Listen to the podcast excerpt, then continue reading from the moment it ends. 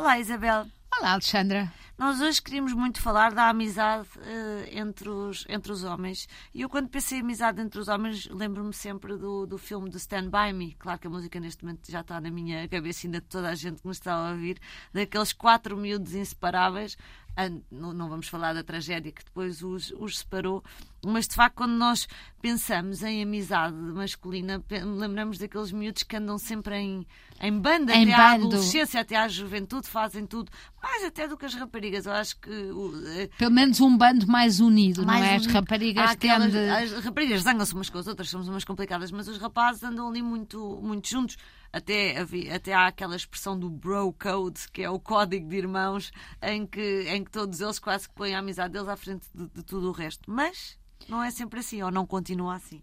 Um, eu, eu, estive a ler um artigo na Psychology Today que achei muito interessante porque diz que, na realidade, à medida que os homens eh, envelhecem ou, ou vão se tornando, uh, vão, vão crescendo de idade, um, tendencialmente têm muito poucos amigos próximos. Uh, esses amigos deixam de estar, ou seja, uh, até é o tipo que dá uma pancada nas costas, uma palmada nas costas, que se encontram para ver um jogo e para beber uma cerveja seja, mas em termos de uh, manter a relação, cultivá-la uh, e, e, ao mesmo tempo de torná-la uma fonte de confidência e de amizade, uh, segundo os estudos, isto vai falhando. E, e curiosamente, são as mulheres, segundo este artigo, são as mulheres, nomeadamente numa relação de casamento, que acabam por tecer as redes sociais. Ou seja, quem combina os as jantares. Redes sociais, aquelas que não passam pelo os aparelhos. Já não, agora... sim, sim, exatamente. As redes sim. sociais, aquelas que passam por um jantar de amigos, sim. exatamente, por encontrar-se com amigos ao sábado, por encontros de, dos casais e dos filhos dos casais.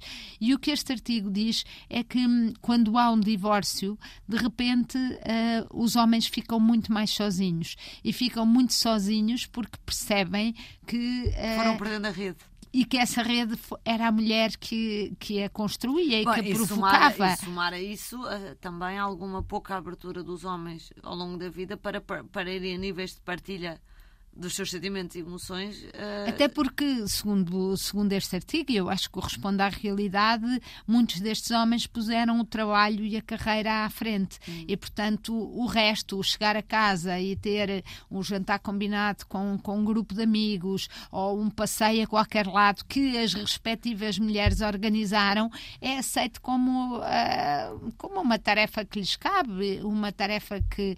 Uh, e, e, portanto, até haver uma ruptura, provavelmente não perceberam que, que eram elas que estavam a tecer essa rede.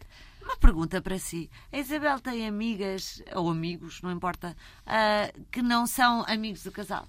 Um, tenho. Eu tenho, sou uma grande tenho. defensora de que podem-se conhecer, claro, mas realmente há relações que nós mantemos na vida que não passam necessariamente pela, pelo convívio em, o convívio em casal, não é? Exatamente, e eu acho que uh, não é vidas paralelas, claro mas é um, as pessoas preservarem e terem esse cuidado, e pelos vistos os homens em particular, em cultivar, uh, em cultivar Coisas a suas. sua identidade, Exato. a sua vida própria, até porque mesmo nas relações, se nós não tivermos uma vida própria e uma vida para lá da vida do casal, temos muito pouco para trazer à, à relação.